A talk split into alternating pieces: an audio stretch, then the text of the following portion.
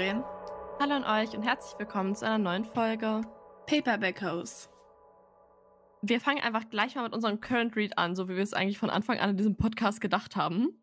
Rachel, was liest du denn gerade? Okay, besser gesagt, was höre ich gerade? Denn ich höre gerade drei verschiedene Audiobooks gleichzeitig. What? What? Was nicht so schlau ist. Also doch, ist schon schlau, weil es sind eigentlich alles verschiedene Genres. Also einmal ist es um, Bright Young Women von Jessica No. Also da geht es um einen Serienmörder und eigentlich eher sagen, der Fokus liegt auf den Frauen, die von diesem Serienmörder angegriffen oder irgendwie beeinflusst wurden. As it should be. Es ist richtig gut. Also ich bin gerade bei so 25 Prozent oder sowas und es es zwei Perspektiven. Aber wirklich, ich lag irgendwann so, also ich lag danach, habe es mir angehört und ich hatte wirklich Angst. Ich war wirklich so, shit, jetzt kommt er in mein Zimmer rein. Es ist richtig gut. Und ich kann es nur empfehlen, sich das anzuhören. Ganz kurz, hast du die neue Folge von Mod of X schon gehört? Äh, die mit der Sekte. Also das fand ich so creepy, als es Ja. halt dunkler geworden ist Mhm. in meinem Haus. Junge, ich hatte Angst, dass die Sekte jetzt hinter mir steht. Also da, Das war richtig schlimm. Ja. Doch. Ich habe es auf dem Weg zur Schule gehört. Ich saß nur so, ich so, was? Was passiert hier? so kann man den Tag auch starten, Rachel. Gut, Ja. good for Mhm. you. Also, ich höre auch noch ähm, Crying in H-Mart von Michelle Sauna. Oh, Ja, weil ich habe das gesehen, also, ist, also ich habe es auf Bookbeat gesehen. Ich so, okay, eigentlich will ich das immer mal anfangen. Ich bin, glaube ich, bei so 30 Prozent. Es ist richtig gut. Also, es ist so, du bist die ganze Zeit, ich weiß nicht, ob das so richtig ist, aber du bist die ganze Zeit so, was? Es ist richtiger so ein Schock, weil du bist so, wie sie einfach aufgewachsen ist und du findest auch so richtig über ihre, also sie ist ja auch in einer Band. Frag mich jetzt nicht, in welcher Band. ich, weiß, ich weiß es auch nicht. Aber ich will auch ihre Musik hören, also ich finde sie einfach mega interessant. Also es ist sozusagen so ein bisschen autobiografisch geschrieben. Das Ganze gibt es auch schon auf Deutsch, das heißt Tränen im Asiamarkt. Yes. Und mein letztes Buch ist obviously The Shallow Cabinet von Juno Dawson. Ich bin gerade so bei der Hälfte. Es tut mir leid, Lauren. Ich bin noch nicht weiter, weil ich habe zwischendurch noch andere Bücher gelesen. Das werdet ihr aber erst im November lesen oder rausfinden, was ich bis jetzt gelesen habe. Aber du hörst es als Audiobook? Ich hätte gar nicht die Geduld dafür, weil ich bin wirklich durch die Seiten, du kannst dir nicht vorstellen, ich habe sie fast weggerissen. So schnell habe ich sie gelesen, weil du wirst noch zu dem Punkt kommen. aber ich glaube, ich bin einfach gerade, ich lese gerade zu viel, also so für die Schule und sowas und generell wegen den ganzen Klausuren. ja, okay. bin ich halt einfach so, ich kann nichts mehr lesen, ich muss einfach nur Audio aufnehmen. Und nachdem das bei einem Buch so gut funktioniert hat, bin ich einfach so, okay, so bis meine Stunden ausgehen bei Bookread, werde ich nur noch Sachen hören. Okay. Ja, das kann ich gut verstehen. Ähm, achso, du hast noch ein. Nee, das war dein drittes Buch. Das ne? war mein drittes, ja. ah, ja, okay. Was hast du denn gelesen? Äh, sorry, Ähm, nein, was liest du denn gerade? Warte, ich muss mal kurz gucken, wie es heißt. Ich habe keine Ahnung. Also, ich lese gerade den zweiten Teil von der Spin-off-Reihe von These Violent Delights. Wenn ich jemandem erklären muss, was dieses Buch ist, ist es echt immer, ist es immer dieser ganze Satz. Und zwar heißt es Welch trügerisches Herz von Chloe Gong. Ich bin auf, ähm, auf der beeindruckenden Seite 21 nach drei Tagen, was glaube ich zeigt, wie viel ich gerade für die Schule zu tun habe. Also ja, vielleicht wird es das einzige Buch bleiben, was ich im November lese, vielleicht auch nicht. Nein, kein, ich habe schon ein paar Bücher gelesen im November, aber bisher 21 Seiten in, ja, gefällt mir. Ich habe wie immer alles vergessen, was im ersten Teil passiert ist, außer so das Schlimmste, was passiert ist. Und mal schauen, wie weit ich komme mit meinem Unwissen. Ich sag Ich glaube an nicht. Okay. So, bevor wir aber ähm, in, richtig in die Folge reinstarten können, worauf wir uns schon lange vorbereiten, weil eigentlich sollte das letzte Folge, letzte Wochens, letzte Woches, ihr wisst, was ich meine, eigentlich sollte diese Folge letzte Woche rauskommen, aber dann haben wir beide einfach realisiert, dass wir wegen Klausuren sterben. Leute, Ja. nee, Schule ist einfach. Also eigentlich nee. haben wir auch gerade gar keine Zeit. Ich weiß nicht, wo wir Nee. uns gerade die Zeit dafür hernehmen, aber ich wollte nicht noch eine Woche warten, weil nächste Woche wird auch wieder so schlimm bei mir. Mhm. Leute, ähm, ihr wisst es zu schätzen, was wir alles hier für euch opfern. Unser Abitur, basically. Wenn wir unser Abitur nicht bestehen, ist das eure Schuld. Nein, just kidding. Ganz Wir sind einfach nicht gut im Time-Management. Aber anyway, nochmal, was uns nochmal vom Abitur ablenkt. Und zwar, wir haben eine Ankündigung für euch. Ihr kennt hoffentlich alle Chester Fandoms. Wenn nicht, okay, Widows. Das ist ein deutscher Shop für Buchboxen, Special Editions, also eigentlich alles, was wir so als Book Junkies brauchen. Und wir sind Raps für Chester Fandoms. Also, wenn ihr uns auf Instagram folgt, habt ihr es vielleicht schon gemerkt. Äh, Wir haben es auch früher auch öfters im Podcast erwähnt, aber eigentlich Ja. so unsere Hauptplattform, um das so, ich würde gerade sagen, preiszugeben, als ob es ein Geheimnis wäre. um das so anzupreisen, ist halt Instagram. Also ihr könnt auch unseren Code BookLovers5 benutzen und dann könnt ihr 5% auf alle Artikel außer Bücher sparen. Wir sind ja preisgebunden. Genau. Und jetzt gibt es ein Event von Chest of Fandoms, auf das wir uns sehr freuen, von dem wir auch erst seit ein paar Tagen wissen. Deswegen kommt jetzt erst die Ankündigung. Am 9. Dezember veranstaltet Chest of Fandoms nämlich die Kofli Book Night. Ähm, ja, das Ganze findet in Alhorn statt. Das ist bei Oldenburg, beziehungsweise ein bisschen genauer gesagt bei Großen Kneten. Und von 15 bis 19 Uhr könnt ihr dort Geschenke für andere oder auch für euch selbst shoppen. Leute, beschenkt euch einfach selber. Seid einfach, gönnt euch was. Es gibt auch Streetfood, Meet and Greets mit Autoren. Also darauf habe ich auch richtig Bock, muss ich ehrlich sagen. Interviews und jetzt kommt das Wichtigste für euch. Vielleicht hoffentlich, wie ihr unser Podcast hört. Wir werden auch da sein. Wir sind von 15 bis 19 Uhr und auch noch ein bisschen länger da. Und wir werden uns sehr, sehr freuen, den einen oder anderen von euch da zu sehen. Also, wenn ihr Lust habt auf das absolute Bookish Paradise für jeden Leser geführt da draußen, wenn ihr Lust habt, Autoren zu treffen und wenn ihr Lust habt, vielleicht mal ein bisschen mit uns zu quatschen, besorgt euch jetzt kostenlose Tickets auf chestoffandoms.de. Guckt auf Instagram bei denen vorbei, guckt auf Instagram bei uns vorbei. Ihr tut damit auch etwas Gutes, denn 50% der Einnahmen von dieser Kofli Night gehen an die Tabaluga Kinderstiftung und das finde ich einen sehr, sehr schönen Gedanken, gerade in der Weihnachtszeit. Wir freuen uns. Also, Rachel, ich bin schon excited. Gerade weil wir im Dezember keine Klausuren schreiben und dann kann ich mich jetzt schon so darauf freuen. Ich habe da schon Bock drauf. Doch, ich freue mich auch schon. Lori hat mich so angeschrieben, so, oh mein Gott. Also, ich freue mich. Könnt ihr endlich unsere Gesichter hiermit assoziieren, mit diesen Stimmen? Oh mein Gott, please not. Als wir auf der Frankfurter Buchmesse waren, äh, hat uns eine Hörerin angeschrieben. Ich sag's auch ganz ehrlich, ne, manche sagen ja so, ja, wir haben so viele Nachrichten bekommen. Wir haben eine Nachricht bekommen, aber die war so süß. Und die meinte halt, ja, wo seid ihr denn bei der Buchmesse? Weil ich bin auch da und ich würde euch auch gerne mal treffen und mit euch reden. Aber falls ihr das nicht wollt, ist auch okay und so.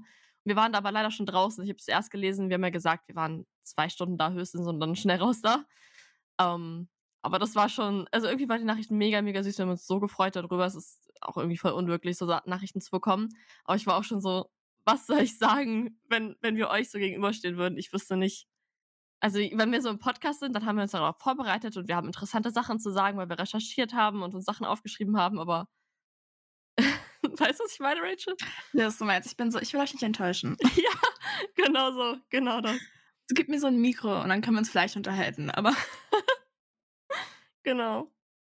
Okay, aber lass uns jetzt zum Thema dieser Folge kommen. Wir haben uns ein neues Format überlegt. Ich glaube, das war auch so um die Frankfurter Buchmesse drum, dass wir so drauf gekommen sind. Und ich habe da so Bock drauf. Also wahrscheinlich habt ihr jetzt im Titel schon gelesen.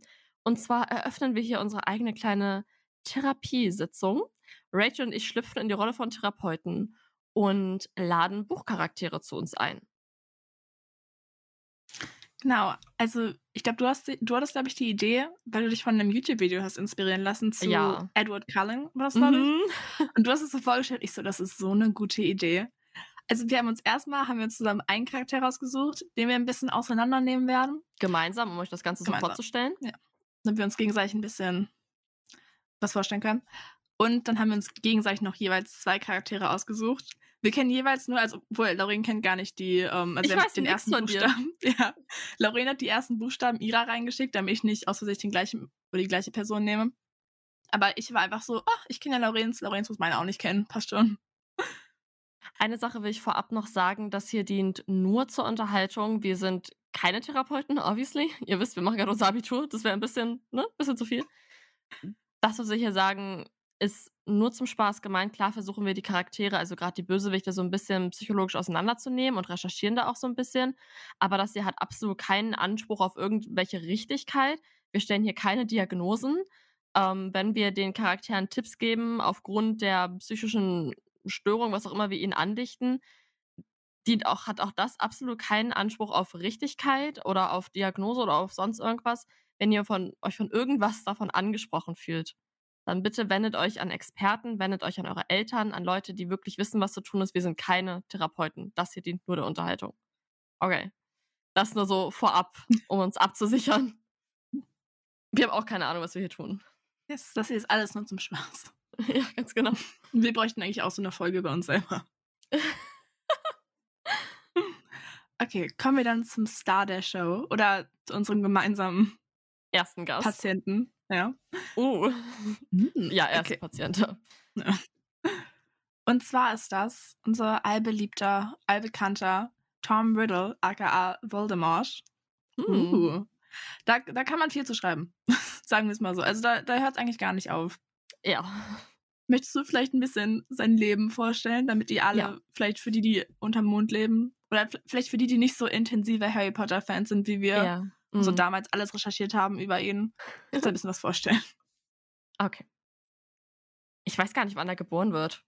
Wir sagen mal irgendwann in den frühen 1900er Jahren, so 1950, um die 40er, 50er rum müsste er geboren sein. Ja, ne? ich glaube in den 40ern. Okay. Das ist nicht wichtig. Irgendwann, irgendwann verliebt sich die Hexe M Merope? Da hört es schon auf, Ich Leute. dachte Merope. Merope, Merope. okay. Ähm, ich habe noch nie gehört, wie jemand diesen Namen ausgesprochen hat. Deswegen.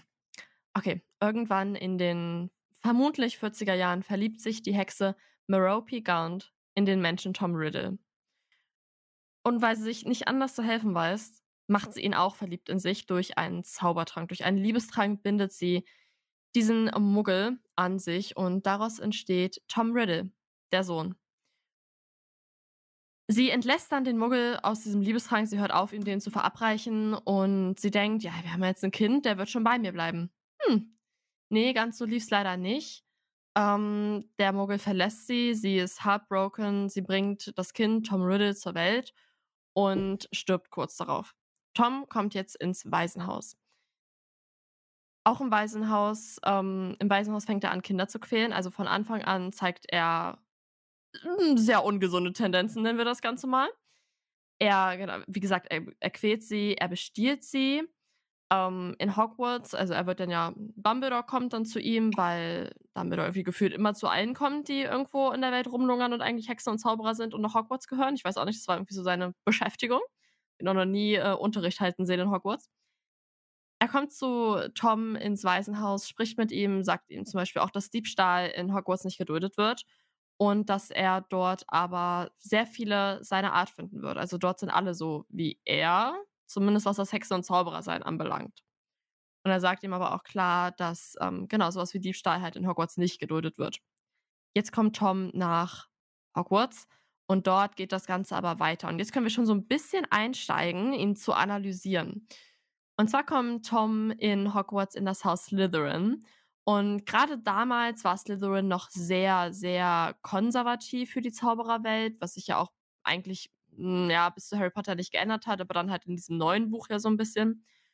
Mit, konservat mit konservativ meine ich, dass was sehr wichtig war für die Zauberer im Hause Slytherin, war, dass man ein reinblütiger Zauberer war und kein Halbblut oder gar ein Schlammblut, also komplett von Muggeln abstammt. Und Tom ist so ein Halbblut. Tom hat ähm, zwar eine Hexe als Mutter, aber einen Muggel als Vater. Und er erfährt das dann auch, weil er durch einen Onkel aufgesucht wird. Also, wie ihr vielleicht jetzt mitbekommen habt, er findet ja jetzt raus, okay, ich bin nicht so ganz das Reinblut, wie ich gedacht hätte, von seinem Onkel. Wollen wir auch schon sagen, er- er reagiert, sagen wir es mal so, nicht ganz so gesund. Also er hat nicht die gesundeste Hm. Reaktion, was das angeht. Und Ja. zwar, nachdem er eben rausfindet, dass sein Vater in Wirklichkeit ein Muggel ist, m, betäubt er seinen Onkel und tötet eben mit dessen Zauberstab seinen leiblichen Vater und seine leiblichen Großeltern und schiebt diese Morde eben auf seinen Onkel und der Onkel geht dafür nach Azkaban. Und dann klaut Tom eben den einzigen, also den Familienring seines Onkels, sagen wir mal so, das einzige Überbleibsel, was er noch hat, als Trophäe und trägt ihn von dann an. Ja, also nicht ganz so ein gesunder Coping-Mechanism, wenn man rausfindet, dass man nicht wirklich das ist, was man denkt. Was aber eigentlich auch sehr viel erklärt, wenn man sich so Voldemort slash Dumbledore so für die Zukunft anguckt. Ja. Also, ich meine, sein Hass auf Halbblüter und Muggelabstänge gibt jetzt ein bisschen mehr Sinn, weil er halt, wie du gesagt hattest, er ist halt in diesem sehr konservativen Haus, also ist da drin aufgewachsen, ist aufgewachsen das richtige Wort? Ja, ich würde schon sagen, aufgewachsen. Ja, stimmt. Also er wächst dort auf und wirklich alle dort sind halt sehr, also Blut ist wirklich das Wichtigste für sie, diese Abstammung. Und dann einfach selbst rauszufinden, du bist gar nicht so, wie du dachtest oder wie du als richtig angesehen hast, das ist ja auch ein sehr, also es kommt mit sehr viel Selbsthass. Und naja, den projiziert er dann halt auf andere. Ja, gerade in den jungen Jahren, wo ja wirklich gefühlt alles, was man erlebt, einen total prägt. An Hogwarts merkt man das aber gar nicht, was wirklich hinter Toms Fassade steht. Denn er hat super gute Noten, hat ein sehr charmantes Auftreten. Alle, die ähm, Prisoner of Azkaban gelesen haben oder den Film gesehen haben, ihr wisst, was wir meinen. Obwohl, äh, doch, doch, Prisoner of Azkaban, aber, ähm, nee. Chamber of Secrets. Chamber of Secrets, ja. Prisoner Ja, of Azkaban ist der dann- zwei, äh, dritte Teil.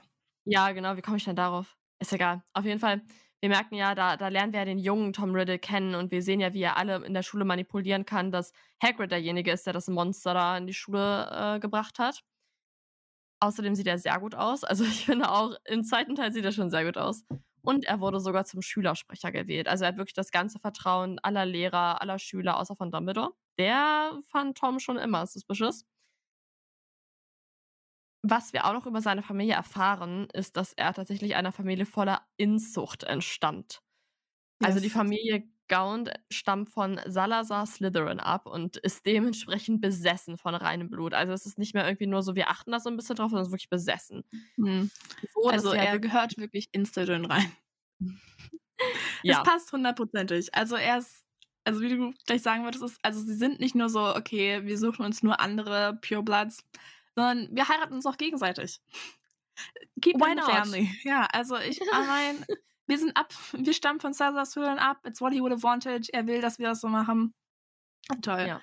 Und man kann auch noch sagen, die gesamte Familie, nicht nur Tom, ist sehr brutal. Vielleicht vom ganzen Inzucht, äh, von der ganzen Inzest. We don't know.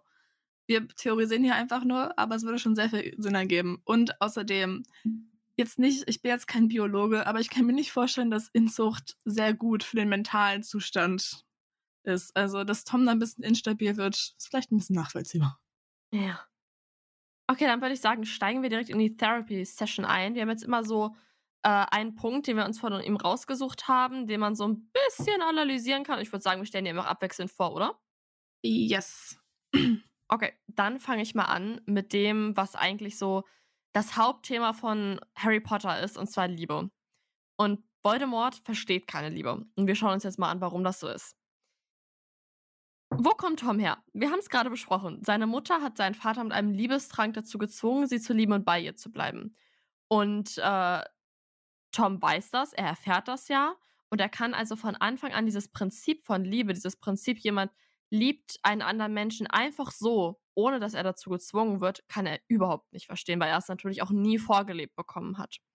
Es gibt sogar eine Fantheorie, die besagt, da Tom aus einem Liebestrank entstanden ist, ist er überhaupt nicht fähig dazu, Liebe zu fühlen. Das, ja, interessanter Ansatz, finde ich jetzt aber, also für unsere Analyse ist jetzt nicht so äh, wichtig, beziehungsweise bringt uns einfach auch nichts.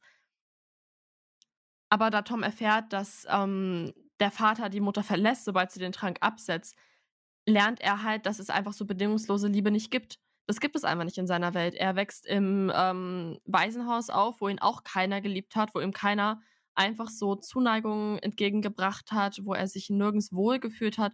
Und auch als er dann in Slytherin in Hogwarts ist, was er ja als sein Zuhause bezeichnet und ansieht, erfährt er keine Liebe. In Slytherin herrscht ganz sicher keine Liebe, da herrscht Konkurrenzkampf und jeder will der Beste sein, beziehungsweise der Reinste und der Stärkste und der Böseste. Und das, was er dort an Kameradschaft erfährt, ist ganz sicher keine Liebe. Und auch daran, wie er später die Todesser aufbaut, sieht man, dass es kein liebevolles Verhältnis miteinander. Ne? Was? Echt nicht? Oh, ja. Kann ich gar nicht nachvollziehen. Dann, wie wir vorhin schon ein bisschen angeschnitten haben, also wir können ja seinen Hass auf Halbblüter und auf Mogelstämmige schon sehr gut analysieren. Also eigentlich kann man schon sagen, ist ein relativ klarer psychologischer Abwehrmechanismus, weil er wehrt sich ja selbst dagegen, dass er ein Halbblut ist. Er akzeptiert das nicht. Und die meisten, also jetzt so, wenn wir zurück auf Harry Potter, auf seine Timeline zurückkommen, wissen das die meisten ja auch gar nicht. Er wächst halt in Hogwarts bei den Slytherins auf. Also ein Haus voller ehrgeiziger Reinblüter, die sich halt genau auf dieses, diesen Blutstatus so sehr was machen.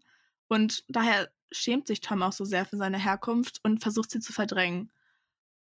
Und damit er halt sich selbst nicht damit auseinandersetzen muss und sagen muss, warum ist dieser Selbsthass so auf mich bezogen, bezieht er ihn halt auf andere Menschen. Also er projiziert ihn auf alle Zauberer und Hexen, die ihm wie er nicht reinblütig sind, aber die er halt trotzdem hassen kann, ohne sich selbst das so aufzutun. Und er schafft halt damit einfach so eine Distanz zwischen sich und dieser Gruppe. Also er hat in seinem Kopf nichts mit diesen Leuten zu tun. Er kann diesen Hass aber trotzdem für sie fühlen. Aber er will sich gar nicht mit diesem Ursprung auseinandersetzen. Ja. Gut, warte, kurz Frage. Lauren, ist dein Mikro reingesteckt? Ja, oder? Also ist dein Ja. Mikro richtig verbunden? Okay. Ja. Ich hatte gerade so einen paranoiden Moment, ich so, oh mein Gott. Nichts wurde aufgenommen. Oh mein Gott, scheiße. Nicht so, als ob wir das nicht schon mal gehabt hätten. Und jetzt kommen wir eigentlich so zum interessantesten Aspekt von seinem Charakter. Natürlich fragt man sich, wie kann ein so gefühlskalter, grausamer und hinterhältiger Mensch oder Zauberer, ne, hm, so charmant und charismatisch sein in seinen Anfängen und so alle um den Finger wickeln. Und jetzt an alle, die ein bisschen True Crime gehört haben, Podcast hören, was auch immer. Und sich vielleicht auch mal so mit dem einen oder anderen Sektenanführer auseinandergesetzt haben, ist sehr überraschend, dass solche Menschen eigentlich immer super charismatisch und super charmant sind. Das Ganze lässt sich ganz einfach zusammenfassen. Tom Riddle ist ein Psychopath. Er ist manipulativ, skrupellos und macht alles, um an seine Ziele zu gelangen. Und da ist ihm auch jeder egal, wer im Weg steht. In Hogwarts wickelt er fast alle Lehrer und Schüler um den Finger, was ich ja gerade schon gesagt habe. Als er die Kammer des Schreckens öffnet und Kinder tötet, überzeugt er alle davon, dass Hagrid der Schuldige ist. Und er entlockt Professor Slughorn das Geheimnis über Horcruxe. Also er erreicht wirklich alles mit seinem Charme und seiner, ähm, seinem Charisma, obwohl ihn eigentlich emotionale Kälte, Impulsivität und Rücksichtslosigkeit auszeichnen. Und das sind halt einfach klare Anzeichen dafür, dass er ein Psychopath ist und auch, dass er das schon in seiner Kindheit gemacht hat. Im Weißen Haus hat er schon Kinder gequält mit seinen magischen Fähigkeiten, die er halt damals schon hatte. Also, dass ein so junges Kind so schlimme Sachen schon macht, zeigt einfach, der Typ ist psychopathisch. Und zwar im wahrsten Sinne des Wortes. Hm. Doch, also mit seinen Gefühlen stimmt es nicht ganz so richtig. Hast So, du irgendeinen jetzt- Tipp? Hast du einen, Hm. irgendeinen Tipp für Voldemort? Jetzt, wenn ich drüber nachdenke. Also, Voldemort, listen to me. Ich nehme jetzt an, du hörst diesen Podcast natürlich vom Spoiler Afterlife. Falls ihr nicht wisst, wie. Harry Potter endet. Falls ihr hinterm Mond lebt. Voldemort, my dear friend. Oder Tom, wir können es ja duzen. Ich habe das Gefühl, du hast dich einfach nie mit deinem eigenen Trauma auseinandergesetzt. Du musst dich einfach mal hinsetzen. Schau mal, in der Hölle, wo du jetzt höchstwahrscheinlich bist, ist vielleicht auch dein Vater, ist vielleicht auch deine Mutter. We don't know what they were up to. Vielleicht findest du ja sogar Salazar Slytherin. Vielleicht kannst du dich mit ihm ein bisschen unterhalten. Einfach irgendwen finden, dem du dich öffnen kannst, dem du deine eigene Unsicherheit mal anvertrauen kannst, einfach mit dem du reden kannst. Vielleicht findest du Dumbledore. We don't know where he ended up. Wir wissen nicht genau, was mit Dumbledore passiert ist. Ey, der Typ hat ein paar questionable Dinge getan. Come on. Rachel. Ja, sorry, controversial opinion. Ich bin einfach dafür, Not true. setz dich mit deinen Gefühlen auseinander. Find jemanden, dem du dich anvertrauen kannst. Es muss nicht Harry Potter sein. Es kann auch irgendwer anders sein. No. Was ist dein Tipp, Lauren? Ja, das, mein lieber, mein lieber Tom, es ist so schmerzhaft, wenn man jemanden sieht, der seine Gefühle so dermaßen unterdrückt. Du musst für dich annehmen, dass du Gefühle hast, die unangenehm sind und Gefühle sind, über die du, du sprechen kannst. Es gibt Leute da draußen, die sich das zum Beruf gemacht haben. Du kannst zu ihnen gehen, du kannst mit ihnen über alle deine Gefühle sprechen, über deine, über deine Scham, dass du ein Halbblut bist. Aber das ist ja auch etwas, für das du gar nichts kannst.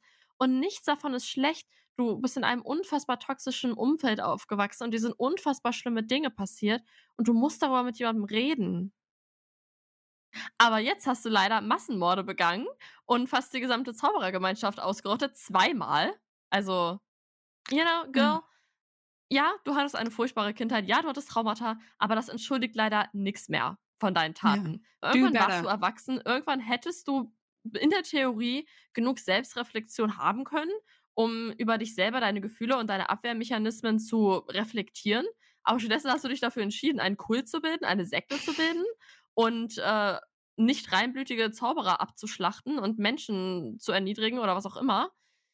That's not the way. You know, Mhm. there are other ways. Ja, und warum liegt dein ganzer Fokus auf einem elfjährigen Kind? Channel das doch mal so. in einen Therapeuten, in einen Therapeuten. Ja. Du hast da Das ziemlich viel, ziemlich viel Projektion am Laufen und du solltest ganz, ganz dringend mit jemandem reden. I mean, vielleicht hat der Teufel Zeit für dich. Wir glauben an dich. Du schaffst das. Du schaffst es aus in dieser you. misslichen Lage raus. You can do it. Da ist ein Licht am Ende des Tunnels, Tom. Ich sehe es für dich. Wir hatten uns ja gesagt, dass wir ein bisschen. Ich lasse dir ein bisschen was. Ich gebe dir so ein paar Informationen, damit du ein bisschen raten kannst. Ja! Okay. Ich freue mich. Ich habe übrigens, aber das erzähle ich, das erzähl ich erst beim zweiten Charakter. Das ist mir auch beim zweiten Okay. Charakter erst aufgefallen. Ich so, oh mein Gott, warum ist mir das vorher nicht aufgefallen? Und zwar, meine erste Figur ist weiblich, ist die Protagonistin ihrer eigenen, also ihre, ist die Protagonistin einer dreiteiligen Buchreihe. Ja. Sie hat ein Problem damit, sich mit ihrer Angst auseinanderzusetzen. Sie hat ein sehr ausgeprägtes Rachegefühl. Mhm. Hat, ähm, mh, hm, doch, nee, das ist nicht so viel gespoilert. Wir lesen sehr viele Bücher mit diesem Motiv. Sie ist eine Auftragsmörderin. Ja. Und sie hat äh, Probleme mit Abhängigkeit, was Zigaretten angeht. Mia von Nevernight. Yes. I knew. Äh. Das ist so gut, ah, obwohl wir erst eins von drei Büchern gelesen haben. Ich wollte auch gerade, ich, ich würde das sogar fast so rein sagen, so da, wir haben eigentlich nur eins von den drei Büchern gelesen. Also ja, Leute, Disclaimer, es geht nur um Buch 1 Mia. Wir haben den, also ich habe den zweiten Teil noch nicht gelesen und den dritten auch noch nicht. Aber in letzter Zeit, ich glaube, hiernach werde ich mich endlich mal dran setzen. Ich bin jetzt richtig inspiriert. Uh. Ja, jetzt bin ich gespannt. Ich sag das jetzt so, aber wer weiß, ob ich es wirklich tue. okay, ich erzähle euch ein bisschen was von Mia Corver von The Nevernight. Ich glaube, ja, Nevernight Chroniken heißt das Buch. Von Jay Christoph. Setzt euch, hört euch zu, was ich schon alles Furchtbares erlebt habe, was ich in meinen Therapienotizen aufgeschrieben habe. also, Mia. Wir wären aber, wir wären aber sehr, sehr schlechte Therapeuten, wenn wir so die Leute wirklich hätten mhm. und jetzt so im Podcast so ein ganzes Leben offenlegen. Ich so, ihr werdet nicht glauben, was Mia mir letzte Woche erzählt hat. so. Mia wächst. Gut. Übrigens, Leute, Spoiler, obviously, für die Nevernight-Reihe. Sorry, es geht einfach nicht anders. So, Mia wächst als reiche Erbin auf, bis ihr Vater einen Militärscoup gegen den Senat startet. Der missl äh, misslangt aber und ihr Vater und ihre Mutter und ihr kleiner Bruder werden entweder umgebracht oder festgenommen. Das läuft nicht so gut. Auf ihrer Flucht muss die zehnjährige Mia Soldaten ausweichen, die sie halt umbringen wollen. Und dort trifft sie zum ersten Mal einem Schattenwesen. Und dieses Wesen hat die Kräfte, ihr, also hat, gibt ihr Kräfte, dass sie die Schatten bezwingen kann. Und außerdem gibt es ihr auch noch eine andere Kraft. Da kommen wir aber gleich noch zu, wenn wir über ihre Coping Mechanisms reden. Also wie sie mit ihrer eigenen, mit ihrem eigenen Trauma umgeht. Da habe ich mich ein paar Wörtchen für dich, Mia. So. so. Ich will nur gesagt haben, dieses alte, unsterbliche Wesen tauft Mia herrfreundlich. I hope. Ja, das ist schon mal die erste Red Flag. Das ist. Also, Mia, come on. Du machst eigentlich schon zu offensichtlich. So. danach, es geht zu mir auch gleich weiter, denn sie findet natürlich einen Meister der Waffen, zu dem sie sich als Lehrling hingibt, weil ihr einziges Ziel ab jetzt ist es, sich für den Tod ihrer Familie zu rächen. Why not? Oh. Also andere Ziele hat sie nicht. Sie will keinen guten Abschluss schaffen, sie will vielleicht, sie will nicht ein paar gute Freunde haben, sie will Rache. Rachel, jeder hat seine Ziele ja. im Leben. Jeder hat seine Ziele im Leben, aber ich habe das Gefühl, sie erreicht sie nicht auf eine gesunde Art und Weise. Da kommen wir nicht auch noch Who zu. are you to judge? Hast du schon mal ein paar Gedanken was zu mir? Möchtest du irgendwas ergänzen, irgendwas erwähnen? Also sie tut mir leid, dass ich habe das Gefühl, dass einfach niemand für sie da war, der sie nach diesem Trauma aufgefangen hat. Weil natürlich, wenn die Eltern ermordet wor wurden, kann ich mir schon vorstellen, dass man so sehr viel Wut auf die Mörder hat. Aber ist es der richtige Weg, schon als Zehnjährige als Ziel des Lebens vor Augen zu haben, deren, die Mörder deiner Eltern zu ermorden? Ich hätte mir für sie gewünscht, dass jemand da gewesen wäre, der sie auffängt, auch emotional auffängt, das Ganze mit ihr verarbeitet, sodass sie nicht ihr ganzes Leben darauf verwendet, eine Mörderin zu werden. Das Schön hätten ihre gesagt, Eltern sich nicht für sie gewünscht, I guess. Controversial Opinion. Mia würde dir nicht zustimmen, aber wir werden sehen. Alright. So, eins, was ihr über Mia wissen müsst, ist, dass sie keine Angst fühlt weil dieses Schattenwesen, was sie von der Straße aufgegabelt hat, ihr das sozusagen ihr diese also, Angst abnimmt. Da wird es doch schon problematisch. Hebt nichts von der Straße auf. I mean. Also als an all die Zehnjährigen da draußen, bitte, lasst es auf der Straße einfach liegen. Egal, ob es aussieht wie eine Katze. Einfach liegen, bitte, danke. Also dieses Schattenwesen nimmt die Figur einer Katze an. So. Einerseits hilft ihr diese Kraft zwar, dass sie sagen, sich stärker fühlt und dass sie auch vor allem in ihrem Job als Auftragsmörderin den ganz gut ausführen kann. Aber äh, das lässt sie natürlich auch sehr rücksichtslos und voreilig handeln. Also hier, mhm.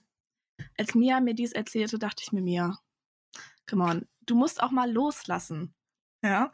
Du musst auch mal sagen, okay, ich kann nicht immer die Kontrolle haben. Ich kann nicht immer meine Gefühle im Griff behalten, sondern ich muss auch mal ich muss mich auch mal von meiner Angst überwältigen lassen, weil nur so kann ich selbst meine Angst überwältigen. Ja, Gefühle zu unterdrücken ist irgendwie nie der richtige Weg, habe ich so das Gefühl. Hm. Also das war ein schwerer Punkt, den Mia akzeptieren musste. Und wir werden sehen, ob es in den nächsten Büchern klappt, nach unserem innigen Gespräch. So. Außerdem, wie wir schon erwähnt haben, Mia wird sehr stark von ihrer Rachesucht angetrieben, um sich halt für den Tod ihrer Eltern zu rächen. Und hier will ich, wie du gesagt hast, einfach nur sagen, Mia, such dir andere Prioritäten. Such dir vielleicht ein Hobby. Ich habe gehört, Crocheting ist ganz toll. Einfach irgendwas, wo du die ganze Wut, rauslassen kannst, wo du es vielleicht in eine produktivere Art umwandeln kannst, um sich an den Mord deiner Eltern zu rächen. Vielleicht nicht unbedingt, indem du die Mörder umbringst, vielleicht indem du eine Petition startest. We don't know. Wir werden sehen. Aber generell auch. Ich habe das Gefühl, Mia weiß nicht, wie sie mit ihrer Wut umgehen soll. I mean, ihr Coping-Mechanism ist, dass es sich einer Sekte von Auftragsmördern anschließt. Es gibt, es, ich habe schon Schlimmeres gehört, aber das war auch schon ziemlich. Was auch schon hast ziemlich du Schlimmeres gehört? Sorry, aber ich kann wirklich nicht über meine Patienten so reden. Das, das wäre echt unethisch.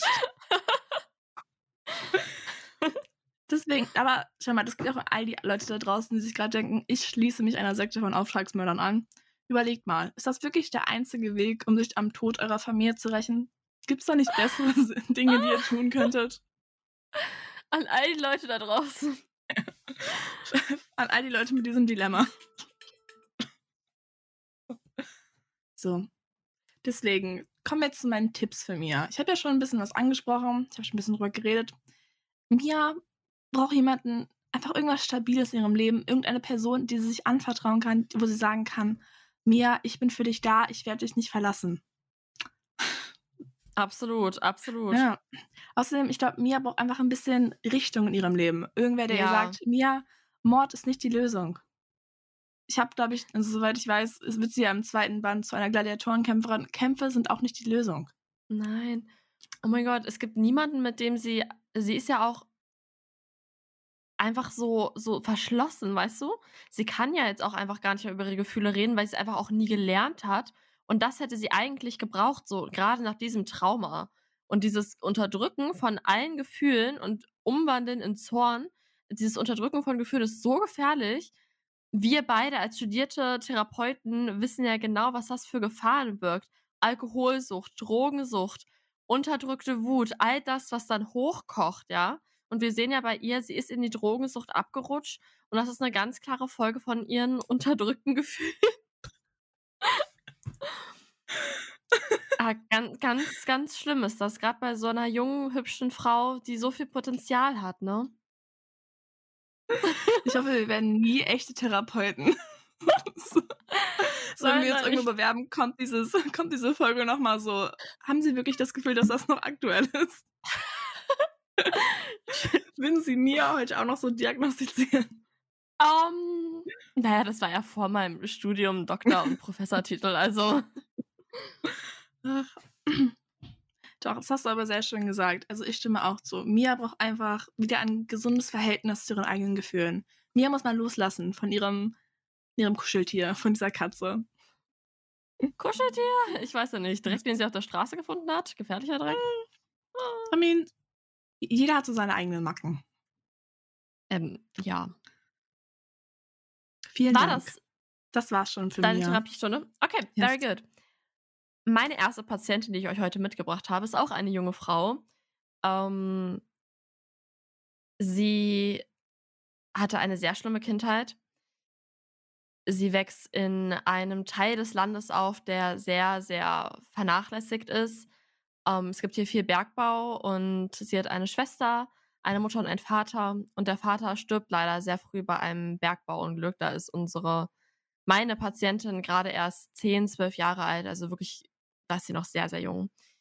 Ähm, die Mutter wird daraufhin leider alkoholkrank.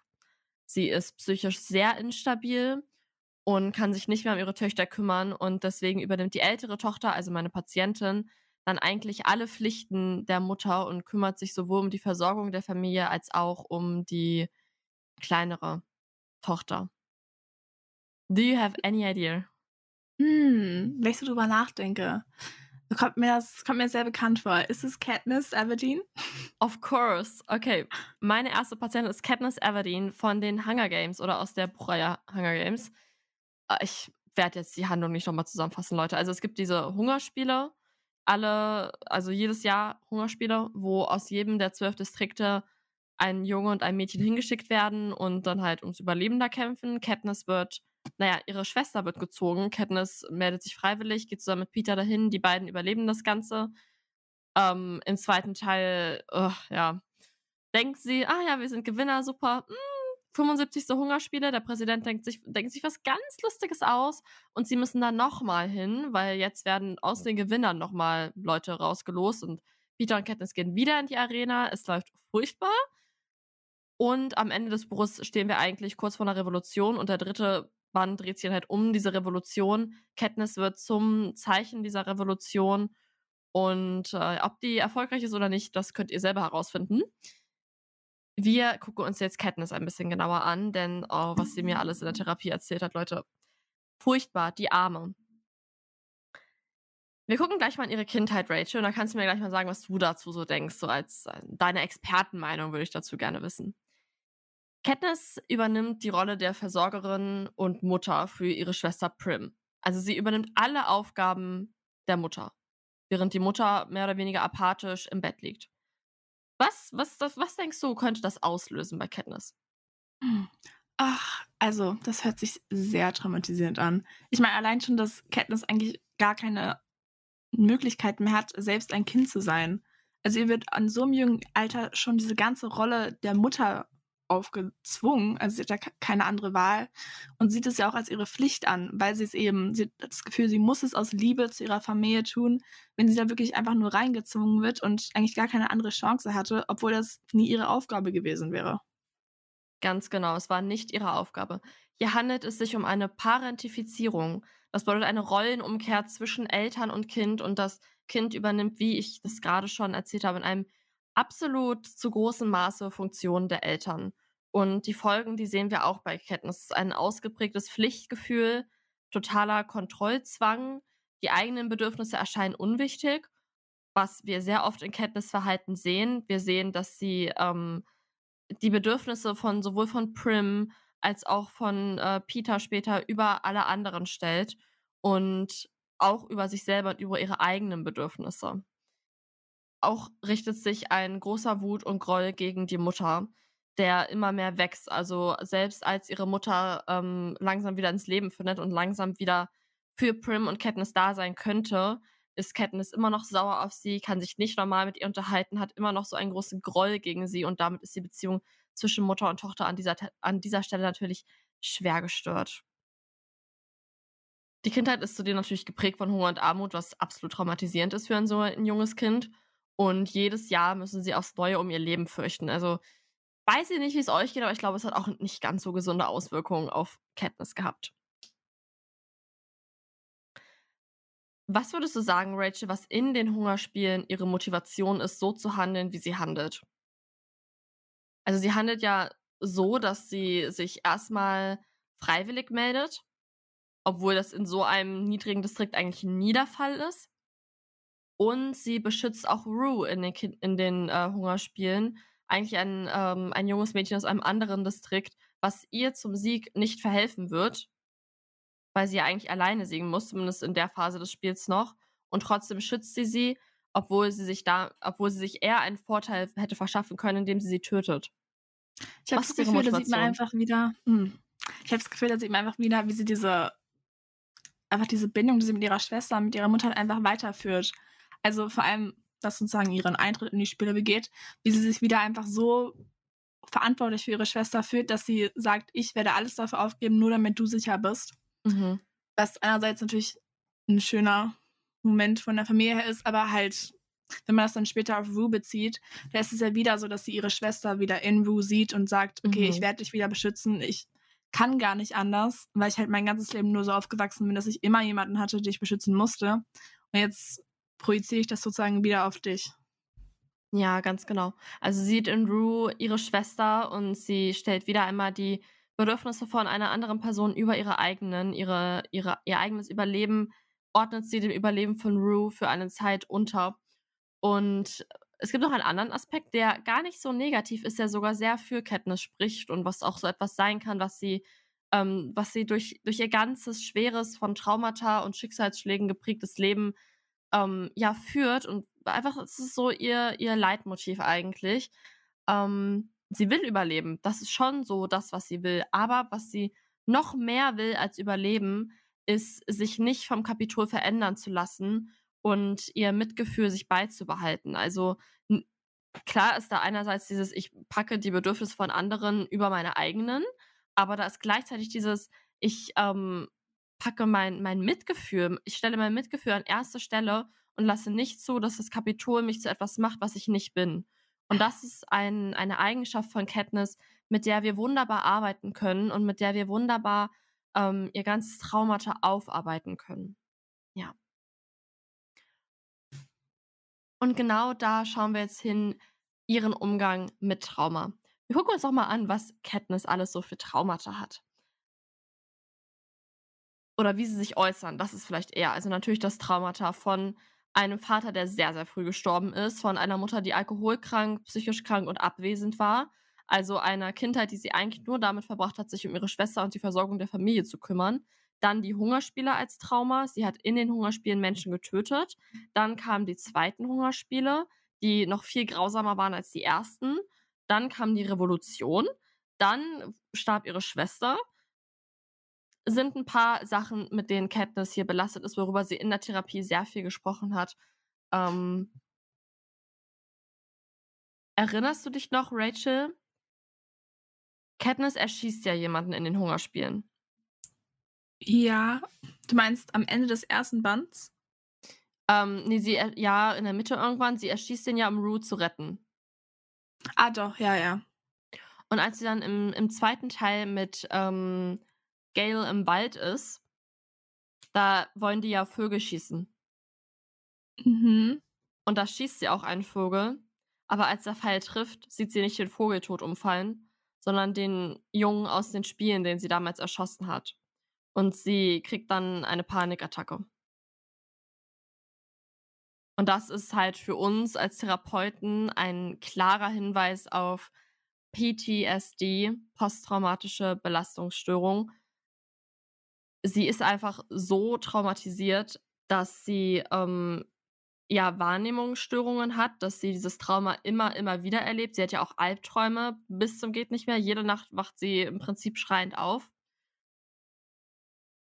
Und dadurch, dass ihr Trauma halt immer weitergeht, und ich habe ja gerade schon gesagt, sie muss ein zweites Mal in die Arena, das äh, Kapitol ähm, misshandelt dann auch die Distrikte ganz, ganz schlimm. Und sie muss ansehen, wie Freunde sterben. Und dadurch entwickelt sich dieses eigentliche PTSD, was sie schon hatte, zu einem CPTSD. Und das ist halt so die schlimmste Traumata-Belastungsstörung, die du eigentlich haben kannst. Also Katniss ist eigentlich komplett zerstört. Sie kann eigentlich nie wieder irgendwie friedlich irgendwie leben, weil sie halt immer dieses Trauma immer und immer, immer, immer wieder durchleben wird. Was würdest du ihr denn da irgendwie raten? Hättest du da irgendeinen Tipp für sie? Also ich glaube, das größte Problem für Katniss ist einfach nur, dass sie sich, dass sie das Gefühl, dass sie niemals sicher sein wird. Also sie wird ja immer wieder retraumatisiert und immer wieder in diese Lagen gebracht, wo sie sich selber nicht daraus befreien kann, ohne sich eben noch mehr entweder zu retraumatisieren oder noch mehr, noch mehr, sage ich mal, sage ich mal so, einfach brutale Gewalt anzuwenden. Also sie ist da jedes Mal gezwungen, immer, immer, immer wieder. Ich glaube, mein Tipp wäre da einfach, wenn sie die Möglichkeit hat, also wir wissen ja, wie das Buch endet, jetzt wo sie, jetzt wo sie ein bisschen frei ist, jetzt wo sie auch den Weg zu dir gefunden hat, dass sie sich einfach was ich schon sehr gut finde. Also wirklich, dass sie einfach mit irgendwem redet, wenn es du ist oder wenn es ihr Ehemann ist, Spoiler, dass sie einfach sich hinsetzen kann und sagen kann, ich brauche diese Ruhe, ich muss mich einfach von diesen Sachen distanzieren, aber ich darf sie nicht vergessen. Also ich muss genau wissen, was mich sozusagen so triggert und wie ich mich auch sagen, auf eine gesunde Art und Weise damit auseinandersetzen kann. Ja, das hast du schon sehr gut erkannt. Also von uns auf jeden Fall der Tipp, Katniss, an dich, dass du ähm, aus diesem ganzen Umfeld rausgehst, dass du auch nicht jetzt irgendwie in der Regierung mitwirkst oder dich weiter damit beschäftigst, sondern dass du rausgehst, einen Ort findest, an dem du Frieden finden kannst, einen Ort findest, an dem dich keine Elemente triggern können. Das kann natürlich immer passieren und wir können uns auch noch damit beschäftigen, wie man diese Trigger umgeht.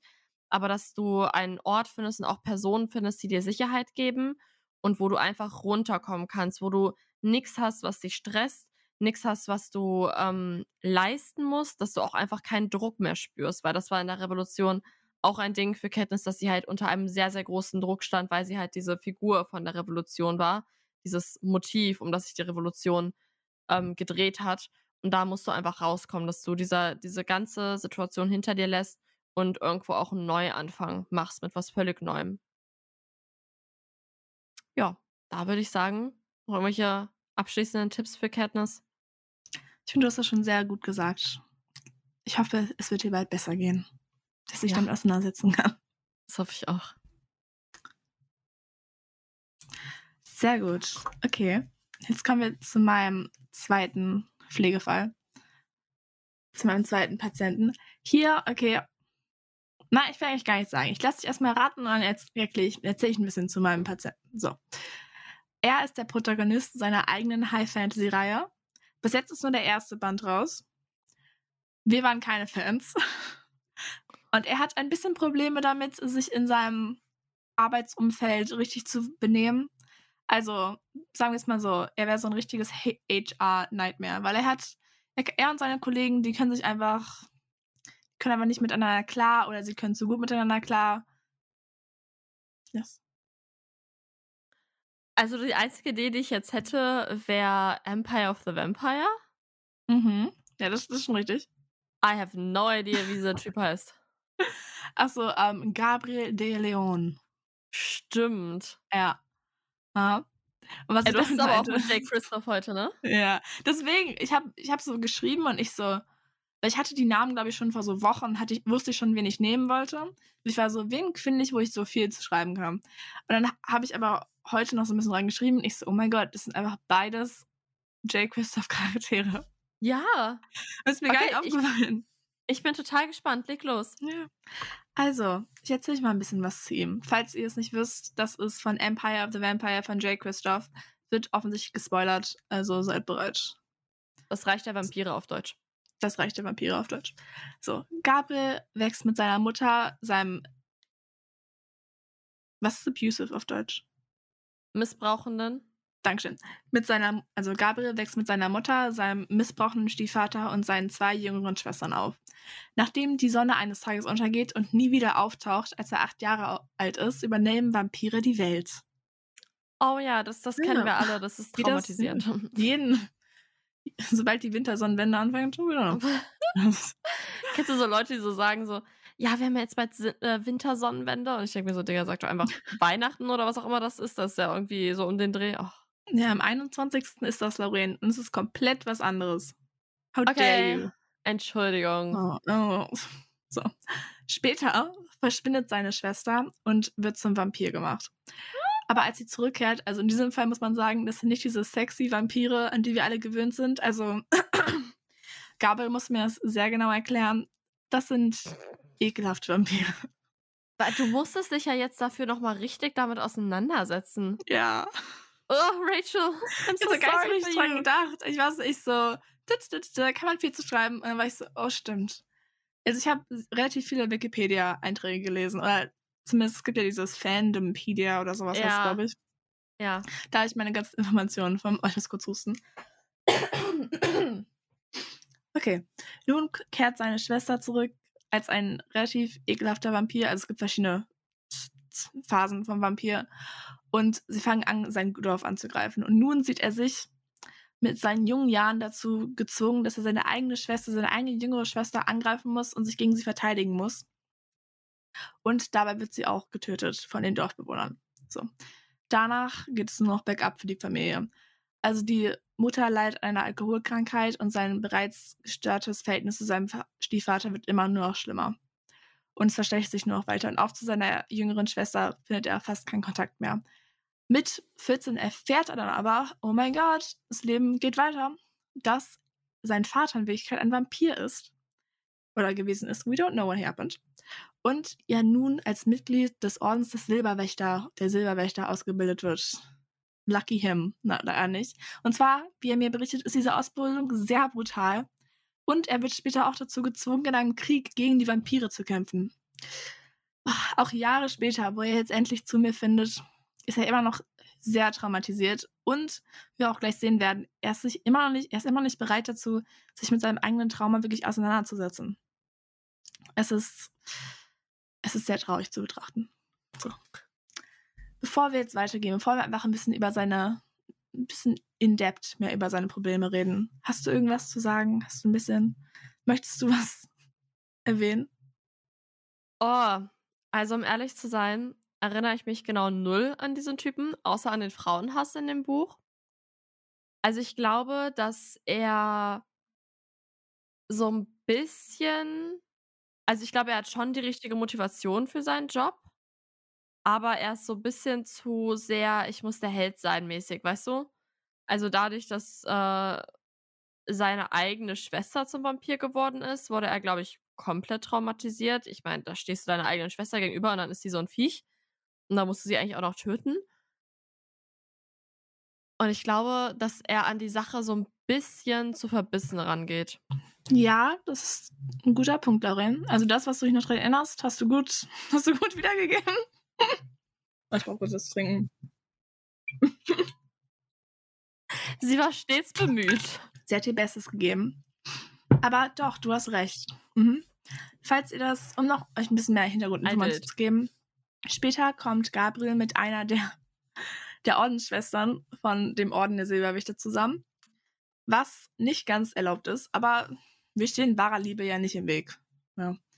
Und dann beschließen die beiden zusammen, nachdem sie erwischt werden, dass sie abhauen wollen und glücklich bis an ihr Lebensende entfernt von dem Krieg weiterleben wollen. Das funktioniert aber tragischerweise nicht so, denn kurz darauf, als, also sie haben eine gemeinsame Tochter, dessen Namen ich nicht ganz verstehe. Kurz darauf werden sie aber von Vampiren angegriffen und seine Frau und seine Tochter versterben leider, soweit wir wissen. Das ist ein bisschen komplex. Aber wir nehmen einfach mal an, seine Frau und seine Tochter sind tot. So. Aber Gabriel kann sich einfach nicht damit auseinandersetzen und lügt sich auch Jahre später noch mit dieser Wahrheit an. Also er behauptet stets, meine Frau, she's doing fine, she's just living her best life ich bin einfach nur unterwegs. Ich gehe ein bisschen Sightseeing machen in dieser Kriegszone. Und auch als er auf alte Freunde trifft, möchte er einfach immer noch nicht realisieren, Stimmt. dass seine Frau und seine Tochter tot sind. Ja. Lorraine versteht jetzt, warum ich ihn gewählt habe. Oh mein Gott, das ist ja auch richtig gutes Material. Mhm. Ja. Er unterdrückt dieses Trauma von Tod seiner Frau und seiner Tochter so sehr, dass er selbst zu der ehemals besten Freundin seiner Frau nicht sagen kann, sie ist tot. Und auch im ganzen Buch hinweg, also wenn ihr das gelesen habt, wisst ihr, wovon wir reden. Oder sorry, auch über die ganzen Gespräche hinweg, die ich mit ihm geführt habe, merkt man auch, dass er selbst, also er ist ein ähm, Erzähler, der sich selbst nicht die Wahrheit erzählt. Also er sagt manchmal das, er sagt manchmal das. Du weißt aber nie genau, ist das jetzt wirklich so oder nicht? Also man merkt, er hat so ein gestörtes Verhältnis mit seiner eigenen Vergangenheit, dass mhm. er, er ist noch nicht bereit damit, sich damit auseinanderzusetzen. Und ja. ich hoffe, daran können wir in den kommenden Monaten arbeiten. Ja. Das ist ja echt übel. Mhm. Hast du ein paar Tipps, etwas, was du ihm mitgeben möchtest? Wow, ich weiß gar nicht, wo ich anfangen soll, weil er ist ja auch schon relativ alt. Das heißt, also, ne, er ist jetzt nicht mehr ja. 15, er ist jetzt kein ich glaub, junger so Kopf mehr. Ende 30 oder Mitte 30, glaube ich. Ja, ja, ja. Aber da ist man ja schon sehr eingefahren in seinen Mustern. Und bei ihm, glaube ich, wird es unfassbar schwierig, ihn zu therapieren, weil man erstmal mit ihm zu dem Punkt kommen muss, dass er sich das selber eingesteht, was er sich davor lügt, dass er sich selber eingesteht, was geschehen ist in der Nacht, als seine Frau und seine Tochter ermordet wurden. Und damit man überhaupt therapeutisch mit ihm arbeiten kann, muss er dieses Eingeständnis für sich selber finden und für sich selber beschließen, dass er bereit ist, das alles aufzuarbeiten, auch die Gefühle aufzuarbeiten, die damit einhergehen. Mhm. Sehr schön gesagt. Ja. Eins der kleineren Sachen, mit denen ich über Gabriel gerne rede, ist auch seine Daddy-Issues. Um es mal ganz modern zu sagen. Mhm. Oh. Also, I mean, Gabriel weiß zwar nicht genau, wer sein Vater ist, aber er hat ein sehr großes Verlangen, ihn umzubringen. Also, ich bin ja eigentlich kein Befürworter des Oedipus-Komplexes, aber ich glaube, in diesem Fall können wir mal gucken, ob das vielleicht, ob man da vielleicht ein bisschen sich rantasten kann. Er ist sich selbst immer noch nicht ganz sicher, wer sein Vater ist, aber ihm ist einfach dieses tiefe Verlangen, mehr herauszufinden.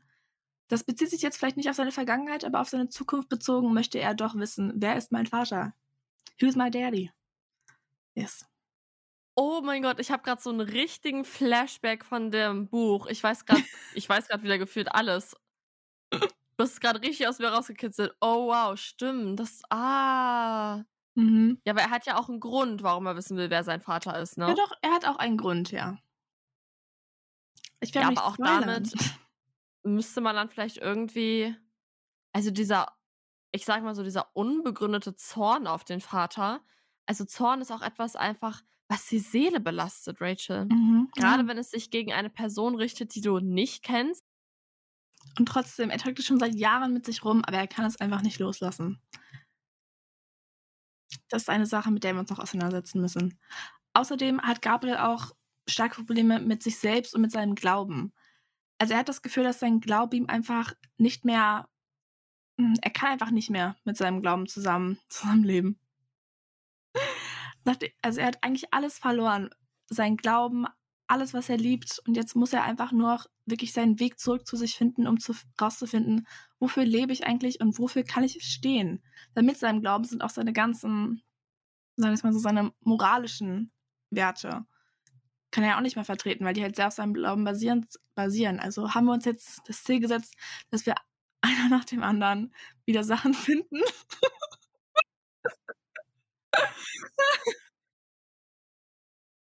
Das,